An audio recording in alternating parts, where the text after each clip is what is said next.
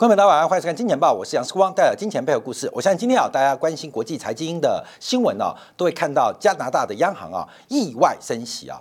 呃，为什么它叫做意外？为什么叫意外？那这个意外的点在哪边？那这个意外升息之后的影响会有多大？这是今天我们讨论的一个重点。那我们假如用这个国际的视角做观察，所以我们今天第一章的这个 PPT 跟最后一张 PPT 就做回呼应。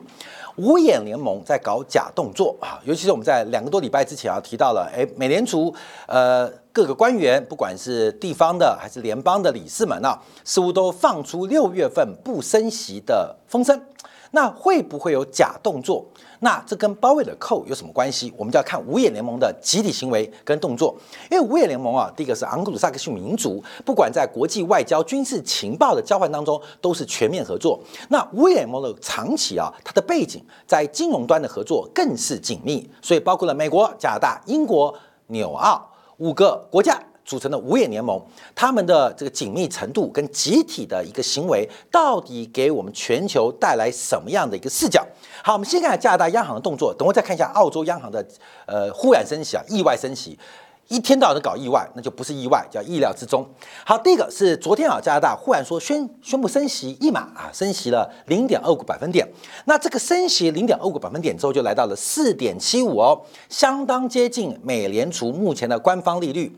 那从这边观察，因为加拿大已经连续两次会议是。没有升息动作，是停止升息，所以本来从加拿大央行的观察，就是西方国家，特别是以美国为首的这个西方国家，可能升息周期接近尾声，连续一个月啊。连第一个月连续第二个月都没有升息，就没有想到休息了两次的呃利率决策会议之后，忽然在昨天发动升息的一个发展。这个市场的投行跟经济学家都没有估计到加拿大央行会在昨天进行升息。那在利率会议当中表示啊，因为整个加拿大经济过热的情形比预期来得更持久。那呃，不过声明啊，并没有给出未来的政策指引。那我们就要特别观察，为什么突然升息，尤其在两次的暂停升息之后出现这种动作。好，我们看会议的声明稿讲了什么啊？在这个北京时间呢，在昨天晚上的十点钟，加拿大央行宣布加息了零点二五个百分点，来到四点七五，而且删除了四月份关于关于在必要时进一步升息的一个举措，他把删掉了，因为呃，关于进一步啊。关于在必要时刻进一步加息的措辞，四月份哦，啊，五月份也是这种措辞哦，而且三月份跟四月份都这种措辞哦，因为现在很必要嘛，现在很必要，到底什么事情有那么必要，需要进一步加息？好，我们看到加拿大官方的声明稿，经济的过剩需求似乎比预期来得更持久，货币政策的限制力度不够。无法使供需平衡，也无法使得物价回到百分之二的目标。那声明中有非常多的重点呢，我们把成分成中文做观察。第一个是服务业的需求继续回升，等一下我们给大家看这个最新加拿大的经济，房地产的价格开始反弹啊。我们在二月份、三月份，我们领先观察到。美国为首的西方国家房价已经止跌回升了。当时啊，很多人就直接说：“怎么可能啊？”真的发生了。你看，从二月、三月、四月到五月，现在六月，现在全球范围当中，房价不仅修正接近尾声，而且出现反弹迹象。特别以加拿大为例啊，劳动市场很紧张。本来加拿大央行啊，预估有大量的移民可以补充加拿大的劳动力，就移民有出现？移民有出现。结果没有想到，这些移工移民被市场的劳动力需求给消化掉啊，被市场劳动力消化掉。那预估第三季的通胀会放缓，可是基期高基期的因素即将消失，所以对于未来的通货膨胀、物价上涨水平产生了一个担忧的心理。他用三个月连续三个月的滚动核心通胀来观察。似乎加拿大的居民跟企业对于未来通胀的前景感到更为悲观。那对于物价上涨感到悲观，就认为物价会上涨。那它的对立面什么？问物价上涨，什么在跌？货币的购买力在跌。物价上涨的预期越强，换句话说，就是认为货币的购买力会越来越低。原来的钱买不到相同数量东西嘛。这就叫做购买力下滑嘛。那为什么发生的事情？因为单价越来越高。对于央行来讲，为什么物价稳定很重要？因为一旦对于货币购买力的预期越来越悲观，那你会做什么理性的决策？你就会不愿意持有货币或持有现金。就分狭义跟广义的。狭义的就是不愿持有现金，那干嘛？把它花掉。那这种意愿反而会增强需求面的一个影响。因为本来不该花，但因为你发现钱明天会变变薄，那干嘛？赶快花，不花白不花，因为明天钱会越来越少，所以会使得经济的总和需求意外的被抬高。这种抬高可能不是来自于有效需求，而是来自于购买力、货币购买力下滑的因素。那这会自我加强哦，会使物价加速上涨。购买力加速下跌，因为大家疯狂的抛售手中的货币，使得市场的货币供给量大增，那物价上涨会越快。好，这是狭义的。广义要从长期来讲，假如大家对于当局发行的货币购买力没有信心，那这个就会引发恶性的抛售。这很像一九四六、四七、四八、四九年的国民政府发行的金元券跟银元券。不管国民政府如何保证可以换多少黄金，换多少白银，白银，可一旦信心崩溃，所有的居民发现持有金元券、银元券是不保值的，会疯狂的抛售，疯狂的挤兑，那央行的功能就会彻底的消失。所以从广义跟长期的眼光，为什么央行要稳定物价？稳定物价的潜台词就是稳定货币的购买力。好，这大家掌握。所以为什么物价稳定很重要？因为央行是负责发行货币的嘛。假如我发行东西你都不相信，时光讲的话你都不相信，那基本上那我就没有存在的必要嘛。所以稳定物价跟预测行情，分别是央行职责跟我们金钱豹的功能啊。所以我们就要做观察。好，这是它的这个主要的一个声明稿的说明啊。我们进一步来做一个拆解跟观察啊。第一个，我们看一下对比四月份、三月份还有之前啊这个一月份啊，今年以来四次的利率会议讲什么？因为上一次最后一次升息啊，严格来讲是今年一月份，当时把利率加了一码零点二五个百分点，来到四点五。那为什么是最后一次加息？从当时的声明稿就提到了，因为预估啊，这个整体的经济活动会慢慢放缓，所以供不应求，供不应求局面会随着需求下滑而供给慢慢的恢复。而变成平衡，所以当时一月份特别提到，这个货币政策正在放缓经济活动，尤其是加户单位的支出，所以需求放缓，供给跟上，所以整个物价的稳定是值得期待的。所以这是当时我们特别观察啊，所以也提到了要把货币政策维持在当前水平。到了三月八号啊，三月八号，三月八号那时候，细股银行在挤兑哦，那个背景，那它是停止加息。短观是被系股银行的挤兑，那可能会被扩散到全美或扩散到加拿大，因为每家基本上是有国界没边境的，所以会不会扩散不知道。另外一个宏观的角度观察，就是整个的物价开始稳定，这个存在过剩需求的表述在那一次被删除，这个非常重要哦，就是过剩需求，需求过剩，什么叫需求过剩？就是需求超过供给就是过剩嘛，过剩需求。经济存在过剩需求，代表供不应求，在三月八号被删掉，各位要特别注意哦，因为等一下就要对比这边哦。那到了四月十二号也提到了，供需已经开始平衡了，开始平衡了啊，有提到了。可在这一次把上上次给拉掉了，整个经济的过剩需求比预期更持久。也就是加拿大央行昨天晚上十点的利率决策的声明稿，是替今年上半年前三次会议进行认错跟纠纠错啊，认错跟纠正啊，要注意哦。所以昨天的声明稿，昨天零呃这个北京时间晚上十点声明稿，基本上是把呃二月份、三月份跟四月份的一个声明稿进行了一个纠正啊，自我纠正啊，自我批判啊，自我检讨。自我觉醒啊，这个做出的政策，所以升息。所以为什么叫意外？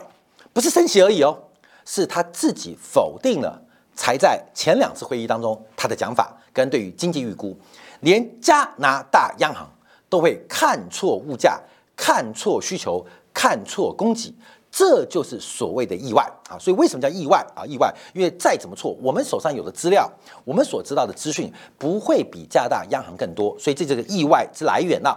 好，那我们看一下，第一个是加拿大的经济发展哦，考虑到人口增长带来的提振，消费的增长出人意料之外的强劲啊！不管是澳洲的 GDP 还是加大 GDP，从来没有见过，在货币学派掌控这个舆论。掌控这个学术、掌控政策时代，这个货币学派应该严格严格来讲，就是八年代之后了，就七年代这个呃停滞性通货膨胀，货币的数量学派，呃就开始跟新凯因斯学派开始产生冲突啊。那货币学派像这个 Friedman 就成为一个大师，他影响了所有央行的决策，所以货币的数量多跟少，货币的价格高跟低决定物价。那这个是自我强化，为什么？因为央行需要货币数量缩来强化自己的统治理论跟统治基础啊，就像中国一样，儒家治国嘛。那皇帝要不要懂得儒家？不一定，皇帝都懂法家。可是统治人民要用儒家啊，你懂意思吗？所以央行信不信任货币数量缩不重要，重点是货币数量缩是统治这个世界经济活动的重要核心理论。那为什么我花这个时间讲这个？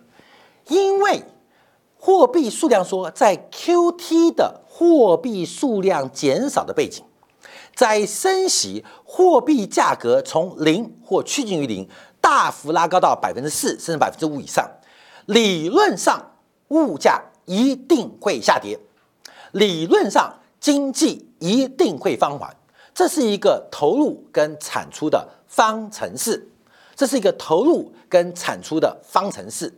你喂它一千万笔的 data，按照 AI 的算法就应该告诉我这个结论。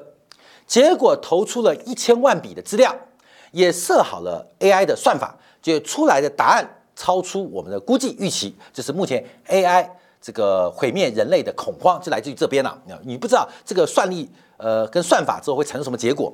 现在货币数量说是不是失效？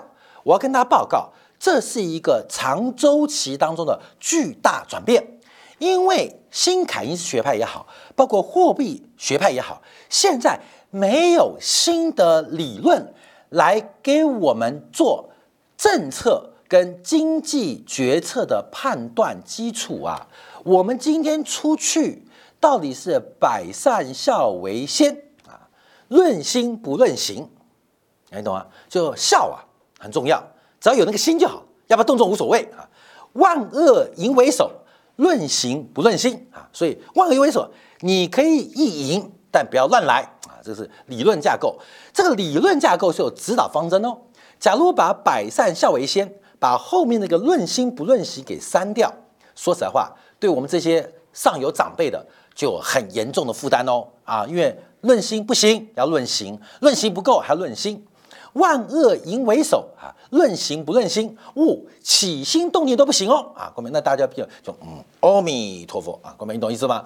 所以没有理论做支持的话，这个市场现在面临的风险不单单是估值过高、估值过低、货币紧缩、信贷条件变化，不是这个原因，是这个世界失去了理论的基础。对于人来讲是伦理的概念，这个世界没有伦理喽。没有伦理喽！你可以追你妈的闺蜜，你懂我意思吗？你也可以把你爸的女朋友啊，你爸女朋友就是你妈的闺蜜啊啊对，那你可以介入其中啊，懂我意思吗？对，你你爸的女朋友就是你妈的闺蜜啊，这个剧情就狗血了。那狗血会发生，那更狗血就是你去追。因为没有伦理的基础了，这个世界就会很精彩哦。所以，我们现在观察啊，从加拿大央行升息的举措当中，很意外的就是在升息之后，在 Q T 之后，为什么经济还会那么好？为什么物价下不来？货币数量学派从第一页翻到第三百九十九页，没有告诉我会这样。好，这是第一个问题。第二个问题，劳动市场紧张，因为啊，加拿大有非常多的移民啊，非常多移民，那华人移民也不少啊。啊，这个来自于美国移民啊，西方移民也不少啊，尤其这个乌克兰的这个难民也开始往加拿大移动。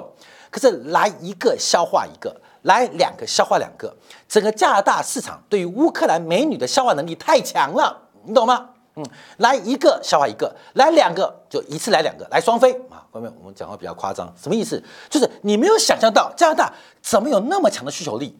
来自香港移民把你消化掉，来自于大陆内地移民消化掉，连乌克兰美女来一打都不够。加拿大的需求啊，所以我们看到这个劳动力市场被消化的速度超出央行的想象。加拿大央行它作为老人，他无法想象加拿大年轻人的欲望。到底有多高，体力有多好？为什么来那么多供给都能被消化掉啊？这这这个这个是讲到我们金瓶梅去了。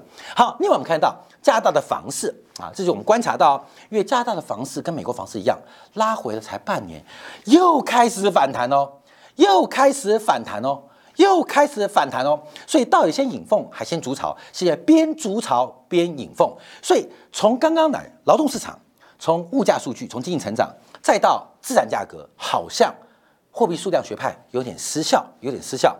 我们在观察啊，它这次加息是衡量三个月的引动指标，因为发现开始转折喽。那转折最恐怖的是因为去年的高基期在第二季末发生，第三初第三季初结束，也就是以数字游戏来讲，高基期即将用完。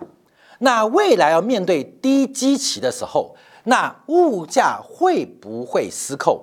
物价到底有没有涨？一种是肉感，一种是灵感。高基期这种数字游戏是来自于灵感。我们每天觉得物价走高，可是我们不知道走高多少。所以，我们之前要看美国 CPI，我们一直用四年、三年的复合年增率给大家做观察，原因就在这边。那可是，一旦这种灵感，你可以用想象物价走高会形成恐慌啊，形成恐慌。所以，肉感。跟灵感，一个人的判断啊，是用脑神经、脑袋判断；一种是用身体反应判断。那到底是用脑决定还是身体决定？看到没有？你等一下把手啊伸去你家的热水瓶，你懂吗？就生热水，你看那个手缩回来速度是脑袋指示的还是身体指示的？所以人到底是用生理的自然反应，还是用心理的理智反应？其实啊，这就是我们讲这个交易员的一个心理啊，是自然反应还是一个判断后反应？不知道。可现在就怕整个物价变化变成一个灵感，就大麻烦了。好，那我们这边啊就引用啊，哎，中国共产党有一厅五部啊，哎。五眼联盟有一厅五部，中央办公厅就是美联储，另外包括了组织部，我们看到像加拿大央行，还有包括我们的这个英国央行啊，这个对外沟通啊，对外联络部、宣传部。哎，大家对了解哦，这个国务院有很多部啊，但大家对共产党了解就四个部：组织部、宣传部、统一战统战部，还有包括对外联络部，就四个部啊，这四个部。我们看现在全部在做一个转折哦，而且这个五眼联盟转折很妙，从纽西兰、澳洲到加拿大都给你搞意外哦。都给你搞意外哦，意外多了就不一样哦。后面你知道，意外搞最多的就是梁洛施跟李泽楷。你看这故事大家知道，我们讲八卦。梁洛施第一次怀孕啊，李泽楷以为是个意外。梁洛施说：“泽楷，我意外怀孕了吧？好吧，你生吧。”啊，生出来。就梁洛施就说：“泽楷，我又意外怀孕了，而且给你个双胞胎。”啊，所以李嘉诚爸爸就出来了。你根本就不是意外，你是故意的啊，故意的，所以后来导致李泽楷跟梁洛施就分手了嘛，给梁洛施很多钱，然后李泽楷把三小孩子带回来啊，给李嘉诚来教导，所以意外多了，那就不是意外啊。所以大家知道梁洛施跟李泽楷的故事嘛？有一次意外叫意外，有两次意外就不是意外。现在重点是第二次意外来双胞胎，澳洲跟加拿大一起来个双胞胎升息，你是李嘉诚，你会怎么想？这是意外吗？这是意外吗？哦，后来才知道梁洛施吃了排卵药啊，故意坑害李泽楷啊，不叫坑害啊，呃，给李泽楷带来一些特别幸福的机会啊，李泽楷就误入歧途，就生了个双胞胎啊，后来这个就给钱了事嘛，有人买单哦，谁买单？他爸爸出来买单。好，现在我们注意啊，意外吗？啊，好像变不意外，一次意外，两次意外，三次意外，看到没有？嗯，那这就不叫意外了。好，那我们先看一下加拿大的两年期国债，还有包括澳洲两年期国债，因为双胞胎嘛，把市场吓坏了。所以，我们看两年期国债啊，这个利率啊，创下了本世纪以来的最高。澳洲央行创下了次贷交易新高，太吓人了，你知道吗？所以债券价格大跌，利率攀升，有人买单，谁买单？李嘉诚爸爸，有加拿大李嘉诚，有澳洲李嘉诚，就投资人要负责买单，因为又意外啊，又意外。所以梁洛施、李泽楷的故事，观众不知道的话，就 Google 这个八卦，这个大家都知道。好，那我们看一下。那五眼联盟的利率全部在攀高，加拿大的这个十年期国债五个三个月新高，呃，澳洲五个月新高，那纽西兰三个月新高，英国已经七个月接近七个月新高，而美国是接近两周新高，压轴的大魔王会不会在下礼拜给大家再来一个意外，那就不一定了啊，就不一定了。那鲍威尔结扎了没？我们不知道。可是连续的意外，这个就很特别。好，我们看这意外之后，我们看到整个的数据啊，在。之前的 ISM 制造业指数创新低，大家有降息预期或提升预期，可这几天大家越来越发现好像不太对啊，事前猪一样，事后诸葛亮。到了现在，你还认为是意外，那就不叫意外喽。好，我们再观察，因为这个利率弹升啊，直接使得昨天的市场上出现大幅波动。好，我们有没有看到科技股大跌跟黄金大跌？为什么？因为实质利率大幅攀升。实质利率大翻身不是从六月份开始，其实五月份就开始啊。五月份美国十年期国债作为无风险利率定锚，弹升了零点二个百分点，二十个 BP，全部来自于实质利率的贡献哦，全部来自于实质利率贡献哦，没有通胀预期的贡献哦。六月份到现在为止才走了不到一半，实质利率已经贡献了十二个 BP，赶进度哦。赶进度哦，所以这个月实质利率的大幅攀升，直接使得我们看一下啊，这实质利率要准备挑战今年新高。实质利率挑战新高会发生什么事情？好，各位我们看一下，就是我们讲的黄金，黄金，因为啊，这个利率跟黄金是一个负相关嘛。我们来看啊，这个折线图是实质利率，那黄金的现货是 K 线图，你看实质利率走高，黄金就下去；实质利率走低，黄金就上来；实质利率走高。黄金就下去，实际利率横盘，黄金就反弹。现在实际利率往上了，那黄金怎么办啊？黄金怎么办？尤其实际利率假如创下新高，来到了这个水平，这个水平啊，那有几个点呢？一个是这个价格，一个是这个价格，我们要关注。所以，我们还是用摩根斯丹利呃的报告，它的一个呃回归的统计是，目前以实际利率过去的惯性呢，黄金的均价统计下的均值。应该在一千八百一十一块美金每盎司，也就是黄金价格高于一八一一，不代表一定跌哦。可是它脱离均值，所以你看保守是有安全边际的。等到黄金跌破一八一一，它就偏低，不代表会反弹。可是它基本上你看乐观是有安全边际的。为什么讲安全边际？就是巴菲特说，任何投资都要有安全边际。好，那我们再往观察，那这个伤害有多大？我们看到哦，也是不是顺便刺破别人泡沫？就是我们讲的包尾扣。最近啊，美国股市啊，从纳斯达克一百，纳斯达克一百现在拉斯纳斯达克五啊，就那五只在拉，七只在拉，跟罗素两千对比。纳斯达克是科技股，挑出一百档啊，最有潜力、最有市值、最有价值的指数。罗素两千反映的是美国全面性中大型企业的指数，它们之间对除，对除除法是物理学上一个很重要的概念。很多事情透过折叠，就是我们讲物理空间、空间物理当中一个很重要的关系。那量子物理是要穿透这种折叠啊，讲到物理那这种东西用在金融当中就可以拿它折叠。所以把 NASA 跟罗展权用除，它是个折叠关关系啊。目前的比值已经创下了次啊网络泡沫以来最高，所以大家都说偏高偏高，但什么时候泡沫不知道。可是，在昨天开始出现大幅度的滑落。我们看到第一个微软，微软股价昨天的单日跌幅创下近五个月以来最大，近五个月有多大？因为现在才六月份啊，就今年以来几乎是今年最大的单日跌幅。它整个价格啊，在昨天跌破了上周的低点啊，形成了一个小 M 头，六十六十分钟线很明显。所以这会不会是大头？看到没有？这会不会是一个大头？这个大头，这是这个是不是大头？因为六十分钟线更明显。好，那我们就回来看月线，因为月线这还原全值哦，这个头会不会成型啊？先不知道啊，不知道。假如成型。假如成型，那它的一个财富的一个重分配，它空间就非常大哦。我们再看一下，包括了亚马逊，因为亚马逊昨天跌得很重，亚马逊是创四个月以来新高，是四个月最大跌幅。那目前它离前坡高点非常远，那为什么那么远呢？因为前面这个头太大了啦，这个太大了啦。所以目前的反弹是无力的。好，我们再往下看啊，包括我们看到昨天的 Google，Google 一根长黑啊，也是把上周的起涨点、起涨点、起涨点二月六月一号、六月一号给跌破掉，跌破掉。所以我们看到它月线现在会留下一个非常长的避雷针哦，会留下一个上影线哦，上影线哦，这是 Google 的一个形态。好，再看一下，呃，这个是 Apple 苹果，苹果是这个史上最失败的发表会嘛，市值蒸发了一千亿美金，蒸发完之后还不够，继续蒸发，因为发现了。看到没有？这根本是一个怎样？这渣男，你知道吗？这是个渣男，推了一个产品，发表会之后，好，什么时候？明年啊，明年，明年什么时候不确定，你懂意思吧？就是要不要娶我？娶什么时候？